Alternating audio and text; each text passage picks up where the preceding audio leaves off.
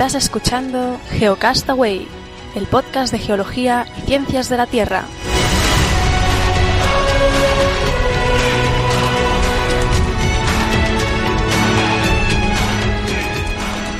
Saludos geonáufragos del mundo, bienvenidos a Geocastaway, el podcast de geología y ciencias de la Tierra en su edición semanal. Estamos en el Geocast semanal del 21 de enero del 2016, es nuestro segundo podcast del año y conmigo Vicente, como siempre, ¿qué tal? ¿Cómo estás?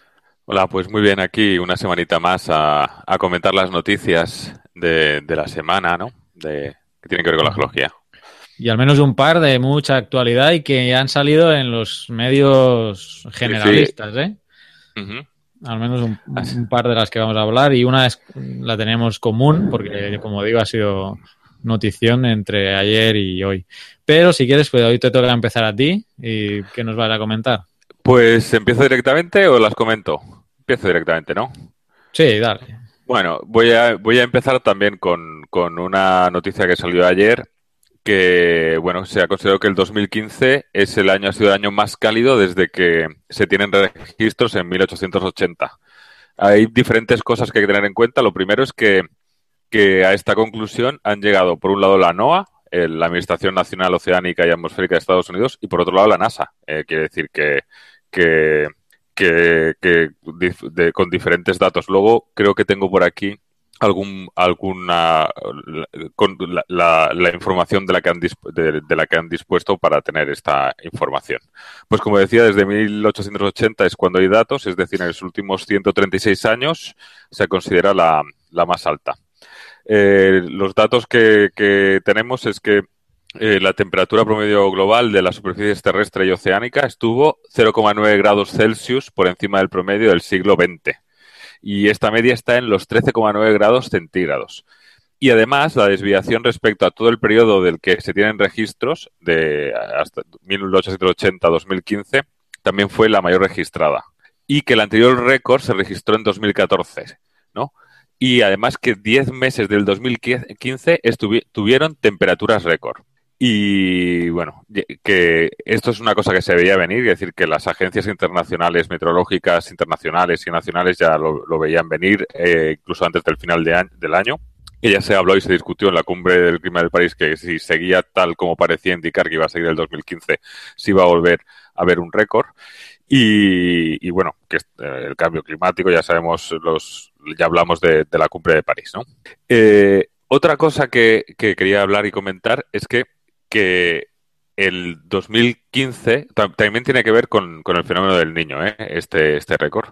Pero bueno, que el 2015 está batiendo el récord del año 2014. Entonces, hay un científico que se llama Michael Mann, que es un, un, científico especialista en clima de la Universidad Estatal de Pensilvania, ha calculado que si, que si el, el calentamiento global, que no, perdón, que si el cambio climático no fuera calentamiento, las probabilidades de conseguir dos años consecutivos que tuviesen eh, récord de máximas temperaturas sería eh, una, una, una, una vez o una ocasión entre 1500 pares de años, lo cual eh, que, sea, que sería muy, muy, muy difícil. Sin embargo, si tenemos en cuenta que el cambio climático está produciendo un calentamiento, las probabilidades suben a una entre 10, ¿no? Con lo cual, eh, la, que, que digamos que estadísticamente hace que sea más probable que tenga que ver con, con el efecto del, cambio climático, por decirlo de alguna forma, ¿no? Eh, y que además eh, este, eh, que encontremos años tan seguidos que baten estos récords también pueden indicar, eso claro no se sabrá hasta dentro de unos años, que se está disparando o, o se está aumentando de una forma rápida el calentamiento global, no, no solamente eh, ¿no? que, que, no solamente que, que, estemos batiendo el récord este año, sino que podemos estar cambiando la dinámica. Y tenía alguna cosa más, pero no la encuentro ahora por aquí, porque hoy voy un poco loco con las notas, no tengo así. Si quieres comento algo mientras Sí, comenta, comenta, sí. No, porque no la tenía preparada la noticia y tampoco sabía lo que ibas a comentar porque no es sorpresa, ¿no? Para cada uno lo que vamos a comentar. Pero ya que lo decías, sé que hemos compartido en Twitter o, o está en la cola para compartir un artículo que dice, está en inglés, dice How two degrees may turn into four. O sea que como dos grados se vuelven se convierten en cuatro. Y no me he leído la noticia completa, ¿no? Pero eh, pinta que, todo este tema del cambio climático va, va a suponer más problemas de, lo que parece. Ya digo, eh, me ha venido a la mente por lo que comentabas y no, porque no la he leído, aunque la tenemos compartida en la cola, todavía no ha salido, pero está en la cola y me he acordado por eso, de, por el título, ¿no? De que las previsiones del, del COP21 eran ese límite, de no las previsiones, sino que el límite ese de, de dos grados, pero que de todas formas puede haber una reacción eh, en cadena, digamos, que esos dos grados se acaben transformando en cuatro por la propia dinámica. Ya digo que estoy hablando de memoria y solo mencionando sin haber leído es que el, abstract, ¿no? Pero bueno, en relación por lo, por lo que comentabas, me, he acordado de este artículo que va a salir durante el día de hoy, supongo, en, nuestro Twitter. Bueno, y ya para terminar esta parte, y luego haré un pequeño comentario de otra cosa, eh, dice que que tanto la NASA como la NOAA han compilado por separado análisis de, temperatura global basado en miles de medidas de,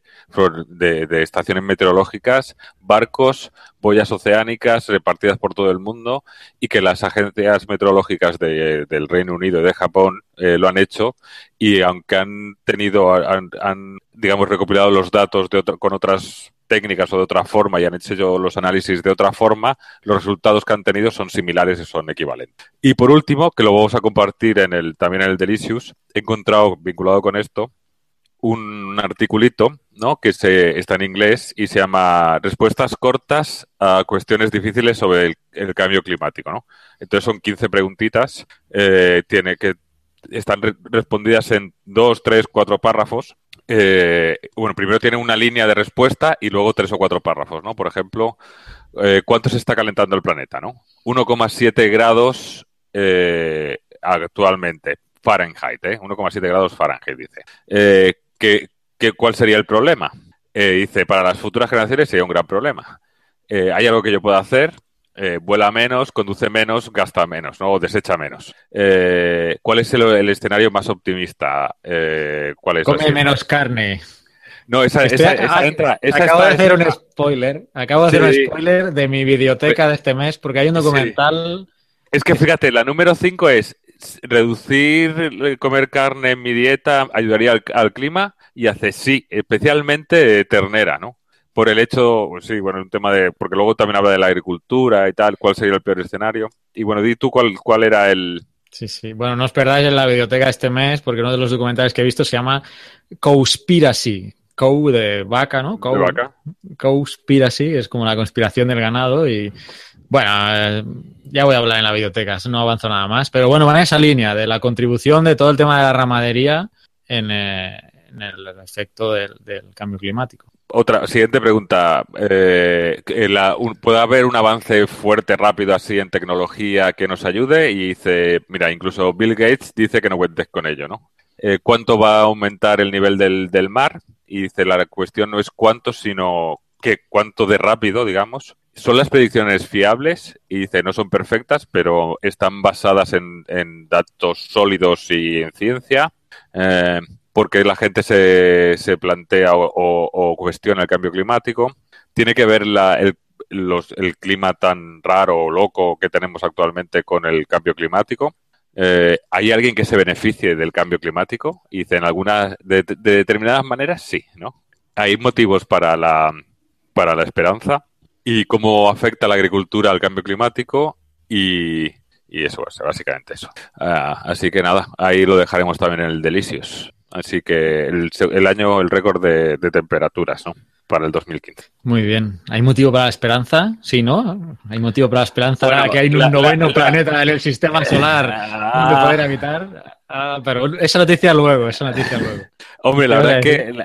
No, no, que, que la respuesta corta es mándale esto a 50 amigos y tal vez, ¿no? O sea, como conciencia, ves, eh, tratemos de ir concienciando, pero sí, entonces, no, eh, así que no, que, que, necesita un poquito más de, vuelta, ¿no? Pero sí tenemos que cambiar un poco el concepto de políticas energéticas que tenemos, que también creo voy a hablar un poquito más adelante de eso. Vale, sigo entonces, ¿no? Sigue tú. Pues mi siguiente noticia, bueno, también va un poco con el tema ambiental y yo creo que ha salido, debe haber salido ahí en los medios de comunicación bien, ha, sido ah, algo masivo y ha sido un problema de contaminación de, en el agua de un pueblo que se llama, o una ciudad, se llama Flynn, en eh, Michigan. Y no sé si ha salido por ahí en España, pero bueno, se ha montado un pollo considerable, ¿eh? que Obama ha declarado estado de emergencia y, bueno, están las cosas un poco un poco jodidas en ese, en ese lugar, como digo, en Flynn, en Michigan. No sé qué ha llegado ahí, pero bueno, os explico un poco el tema. Y es que eh, em, esa ciudad, que se llama Flynn, empezó a, a ver casos, más, muchos más de lo normal, casos de lesiones en la piel, caídas del pelo, eh, hipertensión, incluso convulsiones, pérdidas de visión, memoria, gente con depresión, ansiedad, bueno, una, una cosa bastante eh, fuera de lo habitual en rangos desproporcionados.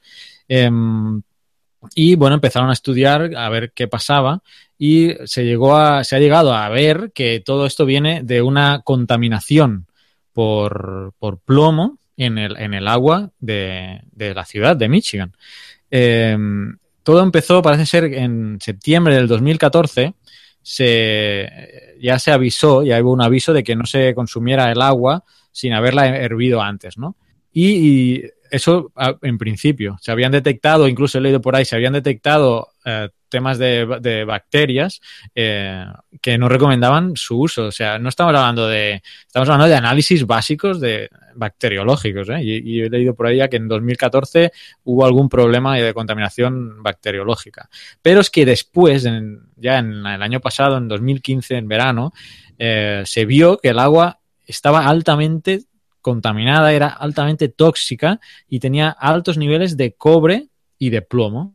Y eh, claro, eso hacía totalmente eh, pues no potable el agua.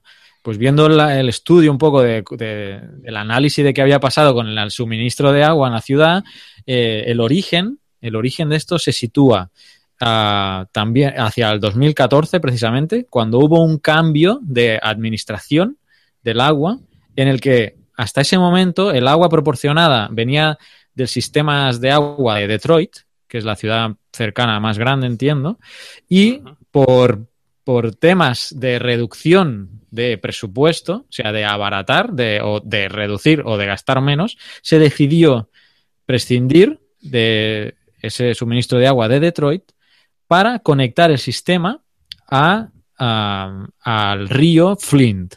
O sea que desde ese momento, desde abril, parece ser, parece ser por lo que tengo aquí, abril 2014, el suministro del agua provenía del río Flynn. Obviamente se tenía que tratar de alguna manera, pero visto lo visto, se trató de una manera insuficiente. Eh, según narran algunos eh, consultados o algunos especialistas, es ese agua del río Flynn, que aparte del agua del río, los propios eh, habitantes, pues ya dice que venían contaminada, ¿no? Pero químicamente se ve que, y leo textualmente aquí de un experto, dice, esa agua es más corrosiva y al pasar, atención aquí, al pasar por las tuberías de distribución, se desprendió las... plomo de ella. O sea, el sistema de tuberías de Flynn parece ser que debe ser bastante antiguo, que todavía es de plomo, o sea, las canillas de plomo o, tienen de alguna manera plomo en ellas y cobre incluso, y la química del agua hizo que incorporara parte de la composición de la propia tubería al agua. O sea, no era que el agua, el cobre o la contaminación viniera del río, sino que fue mmm, desprendida en parte por, de las tuberías e incorporada al agua. Pero a mí el dato que me... Eh, o sea, esto es inconcebible, ¿no? Que los análisis que se rehacen a, un agua eh, no, no, contemplen esto y se corte de raíz, pero ya que haya, problemas bacteriológicos en septiembre de 2014, eso es, eso es terrible. Eh, eso es simplemente con clorar el agua eh, se, se, subsana, ¿no? Desconozco el detalle, pero bueno, en una de las noticias sí he leído eso. Eh, en fin, un pollo monumental que hay en la ciudad de Flynn, no sé de dónde están trayendo el agua ahora, está el estado de emergencia, se están distribuyendo, por lo que he leído, eh, filtros, filtros eh, en cada vivienda. Hay 30.000 afectados, por lo que he leído, que es una, un porcentaje muy elevado de la ciudad.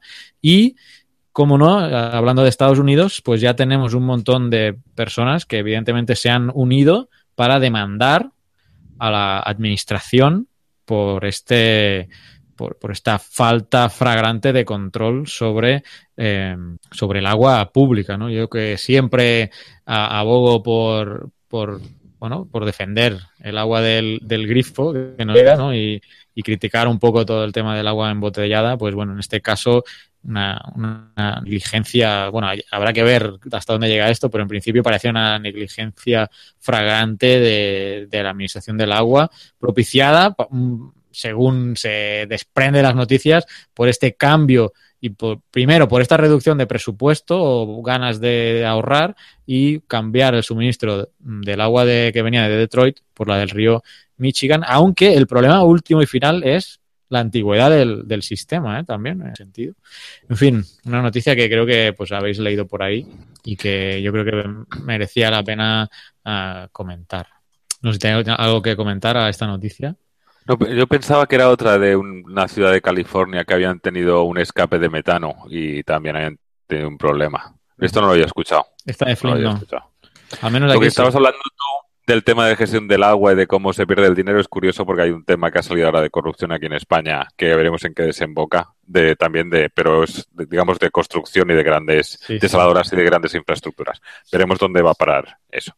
Pero bien vamos a hacer un cambio si te parece bien y voy a continuar con otra noticia que no va a ser con la común te parece vale sí sí sí vale porque está más relacionada también con lo que he visto yo he dicho yo al principio y, y, la, y es una, un artículo de Washington Post que dice, dice, ¿por qué? Se pregunta, ¿por qué la energía limpia, las energías renovables siguen creciendo, siguen expandiéndose, incluso cuando los combustibles fósiles están tan baratos? Sabemos que estamos en mínimos de hace 14, 15, 20 años del precios del petróleo y resulta que este año, en el 2000, este año pasado, el 2015, según el Bloomberg New Energy Finance, eh, ha sido un récord en inversiones en energías eh, limpias, ¿de acuerdo? Con 329 bi, bi, con B billones de dólares. Entiendo que cuando los americanos estadounidenses hablan de esto es 329 mil millones de, de, dólares, ¿no?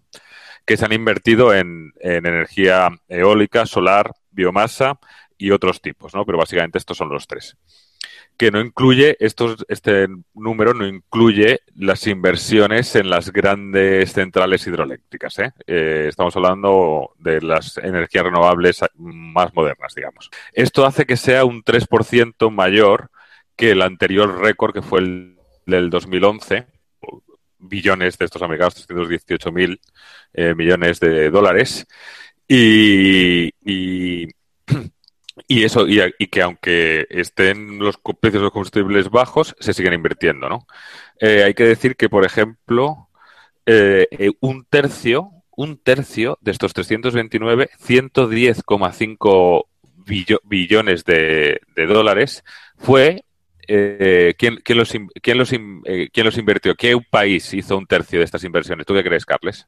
Un tercio de las inversiones. Sí, en energías renovables. 110 sí. de las mundiales. De las mundiales. Bueno, ¿algún país europeo? ¿Alemania? No. No sé. A mí me ha sorprendido un montón. China. Ah, China. China. China. Estados Unidos, 56 billones. Eh, China, 110. Ch Estados Unidos, 56.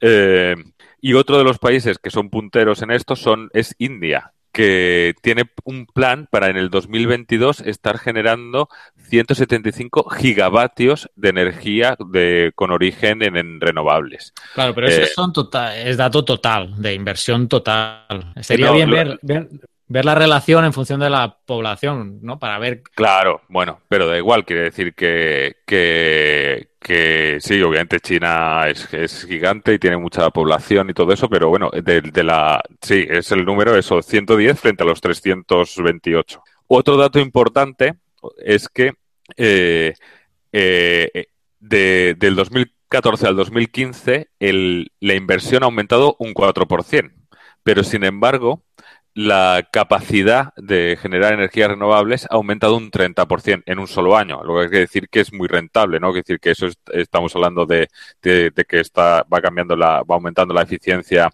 de, de estas energías renovables y lo que se va consiguiendo con ellas, ¿no? Con lo cual, bueno, y habla también un poco de, la administración Obama en este artículo, que como siempre los tenéis en, en, en el Delicious. Eh, y habla también un poco de que en, a nivel mundial ¿eh?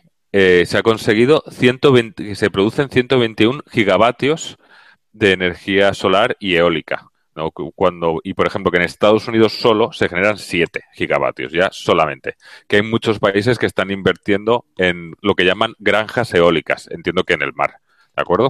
Esa es una de las, de las líneas que más tiene. Y, y, no, y ya para terminar esta parte, y luego ya cuando volvamos a la siguiente, voy a compartir, voy a compartir un par de imágenes, un, un deslizamiento, como no puede ser, de un deslizamiento. Y otra dedicada para ti, Carles, que he encontrado por ahí y no sé si la has visto o no. Bueno, estamos viendo un este es un deslizamiento de rocas, ¿eh? Cerca de Winnache, en Estados Unidos, entiendo que está. ¿eh? Y es un pedazo de deslizamiento de rocas en una zona nevada. Lo estás viendo, la carretera totalmente cortada y unos bloques de, de bastantes dimensiones, ¿no? Puede haber alguno ahí que tenga un metro cúbico fácil, ¿no? Yo creo que sí, más de un metro cúbico puede que tenga. Para los que están viendo en YouTube. Mucho más. Sí, ¿no? Sí, bueno, aquí está el coche, ¿eh? Para que veas el coche. Sí, estos de aquí, de- estos deben de tener más de un metro. Y es la última imagen que quería compartir es esta, que es eh, la de la NASA, la erupción del volcán San Miguel, para que la tengas. ¿Tú la, la habías visto? Ah, no, no, no lo había No, visto. fíjate, pues fíjate, como lo tienes ahí al lado de casa, tu casa no se ve, pero la nube, la nube de cenizas de, de, Sí, sí. de se Y ve demuestra, demuestra perfectamente algo y que siempre cómo cambia, digo. cómo cambia el, el viento. Aquí son dos imágenes diferentes de la NASA, donde se ve. Dime, dime. Perfecto, perfecto. Sí, sí, no, eso, eso. Mira, en el de- en la foto de arriba el viento soplaba hacia el oeste y en la de abajo hacia el eh, Sur o- suroeste. oeste. Son las sí. dos direcciones principales donde el viento eh, sopla, ¿no? En esta región, en esta zona. Eh, es, yo vivo al sur, eso me libera un poco, aunque me, me llega a, a pillar pues la, la parte externa, digamos, de la pluma de cenizas, pues me- a veces eh, sí me, me cae un poco. Digo, a veces Para- si esto sucediera cada día, pero bueno, de momento he vivido Bueno. dos. Y la, la primera sí llegaron a casi, casi a un milímetro en la zona donde vivo de, de grosor de ceniza. Y en esta ocasión, por suerte, claro, la erupción fue mucho menor, la columna mucho menor, pero no llegó, bueno, ínfimo, ínfimo. Llegó la columna, digo, perdón, la ceniza eh, al sur donde vivo yo. Bueno, para los que nos estáis viendo en YouTube, este es el río Lempa, desembocadura del Lempa. Aquí tenemos el lago Ilopango, ¿de acuerdo? Y esto es San Salvador. ¿eh? Y aquí por aquí está el, el Golfo de, de la Unión, que da frontera con, con Nicaragua y con Honduras. Vale, y por cierto que está en erupción el de Guatemala también, ¿eh? Ahora. ¿El de fuego?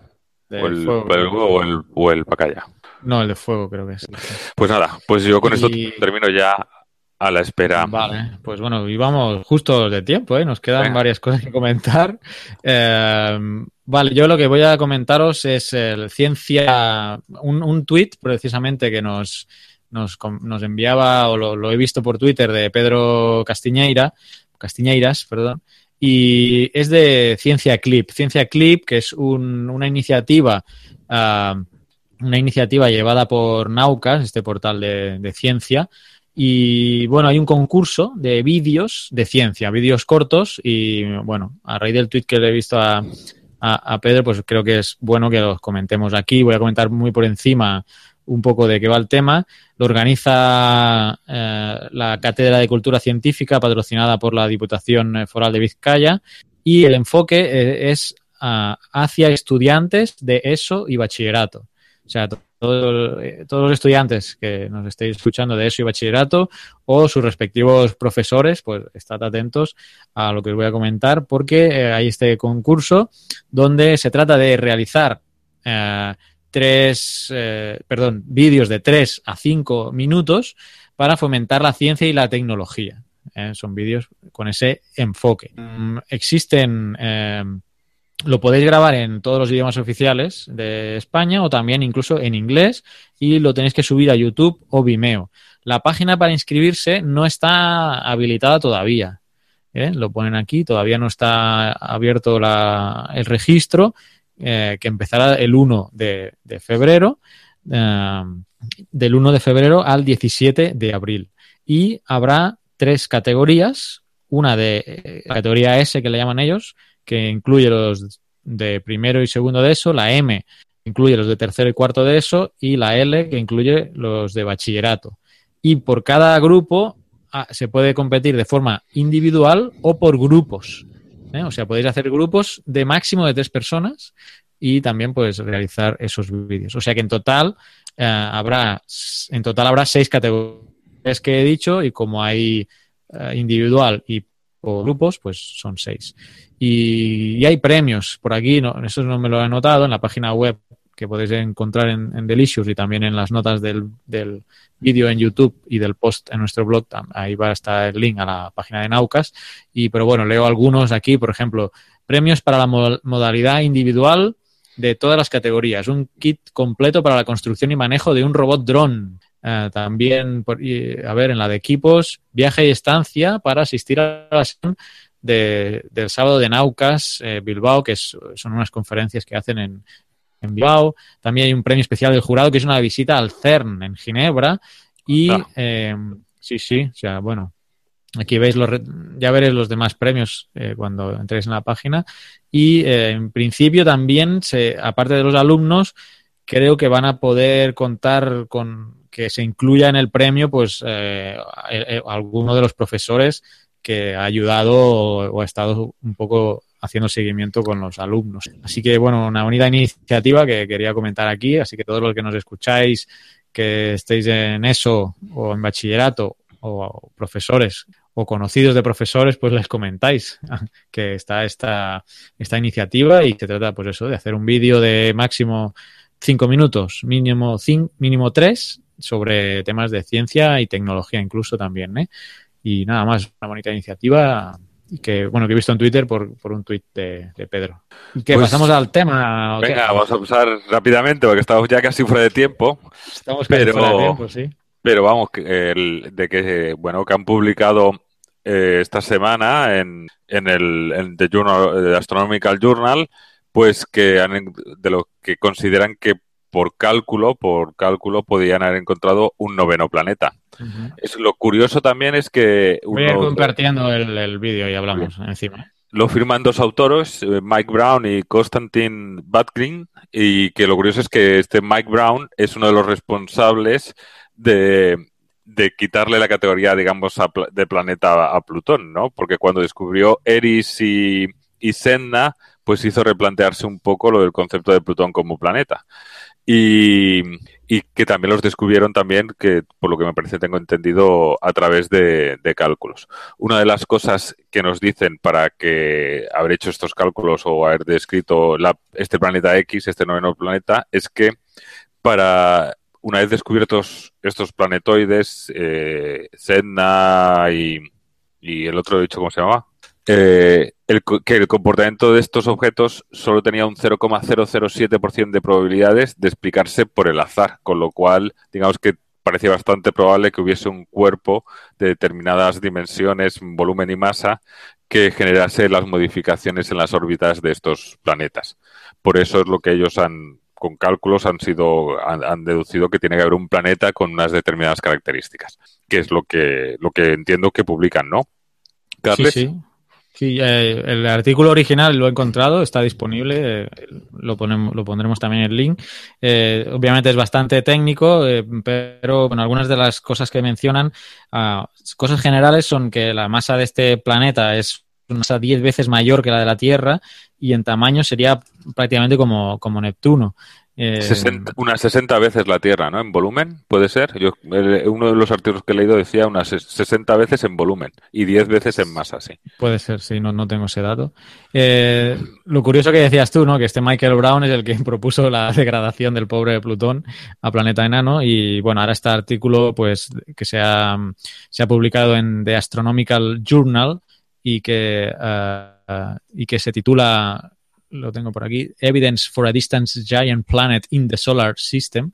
Eh, ese es el, título eh, que, le han puesto al, artículo y lo estamos compartiendo entre el vídeo y, la, y el artículo. Pero veis que, bueno, el dato es más, sin entrar en detalles, pero la cosa es que, como decías tú, eh, no ha habido una observación directa de este planeta X, sino que ah, ha sido a partir de modelos matemáticos y simulación computacional eh, usando las órbitas de toda una serie de planetas enanos y otros objetos externos o extremos, perdón, de nuestro sistema solar.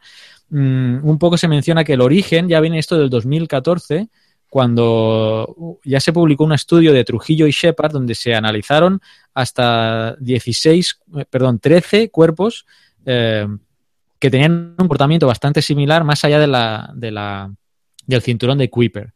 A partir de eso, Brown y su otro colega uh, estuvieron analizando seis, seis de esos 13 que los que estéis en YouTube vais a ver en una gráfica que hay una de las gráficas que dice objetos dinámicos eh, de forma estable, que son esos seis eh, objetos que tenían un comportamiento o unas órbitas elípticas que apuntaban en la misma dirección en el espacio, que es lo, un poco lo que decías tú de la probabilidad de que pasara eso, ¿no? Que seis objetos tuvieran una misma dirección en el, en, perdón, eh, que apuntaban en la misma dirección al espacio y que estuvieran inclinadas de la misma manera unos 30 grados hacia abajo respecto al plano de los ocho planetas conocidos.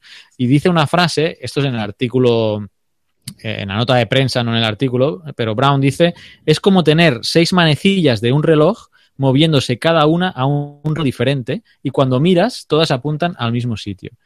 Eh, muy esclarecedor. Otro de los gráficos muy esclarecedor y que está en el vídeo es eh, todas las órbitas de, mejor pongo el vídeo, todas las órbitas uh, de, uy, se me fue el siguiente.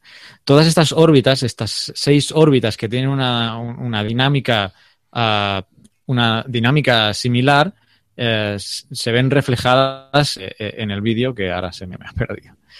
A ver. Una de las cosas que creo, bueno, que, creo que queda claro, ¿no? Que... que la órbita era de unos 15.000 años y que es, es, muy, muy difícil poder llegar a observarlo. No sé si lo hemos dicho.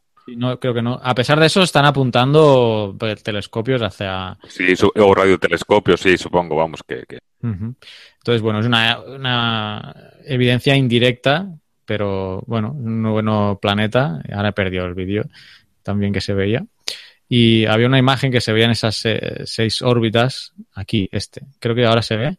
Vemos las seis órbitas, los que estén en YouTube, esas seis órbitas y, y la posible órbita de este noveno planeta, que es el que está afectando y haciendo que, estas seis órbitas de estos seis objetos eh, apunten en momento, en momento andar y también en excentricidad hacia, bueno, a, que existe este, este noveno planeta. Yo creo que con este, este vídeo que está, que está en YouTube se ve bastante bien lo que, lo que se intenta explicar, ¿no? Y nada más, eh, nos hemos pasado. Yo creo, quería terminar, ¿te acuerdas? Eh, el mes, la semana pasada hablamos del aterrizaje del Falcon, que había sido exitoso. Sí. Pusimos el exitoso, ¿no? Pues amigos. El, el, eh, el, siguiente no fue tan exitoso. El siguiente que comentamos que lo comenté, ¿no? Que iba a hacerse en plataforma y que a ver. Pues, a ver, pues, ponla. Pues venga. Pongo el vídeo. Ahí viene el Falcon. Baja, baja, baja. Y. Y, vuelca, y vuelca, ¿no? Pataplan. ¡Boom! En fin. Eh, una de las patas, no sé qué. Mm, no se abrió bien. no se baja el ruido del vídeo pero una de las patas falla y, se decanta el Falcon 9 hacia un lado y al impactar con la plataforma se produce una explosión brutal. así que, bueno, que se lo hagan mirar los de... que se lo hagan mirar. Es verdad que he leído por ahí que había un muy fuerte oleaje, pero es que llevan muchos intentos ya en plataforma fallando. O sea que, no sé, que lo revisen bien porque tampoco he leído por ahí cuál es el fallo. Si cada vez es un fallo diferente o siempre falla lo mismo, no sé. Ellos sabrán que son los, los ingenieros. Pero bueno, la cuestión es que en alta mar han vuelto, se había posado, ¿eh? se ha visto, ¿eh? se, había puesto bien en principio, de repente una de las patas de apoyo empieza a ceder y, va todo el falcón hacia un lado y, y está ya todo. Pues nada, amigos, eh, Pues- la semana que viene creo que grabamos eh, mensual, si mensual, no sí. voy errado. Y, y os esperamos a todos. Gracias, Vicente. Pues nada, Y hasta la siguiente. Adiós. hasta lo siguiente. Adiós.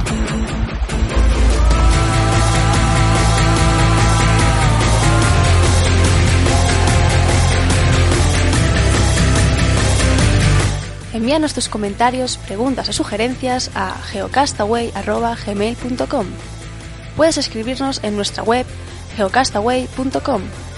Búscanos en Facebook y en Twitter y escúchanos también a través de iTunes, Evox o Miro.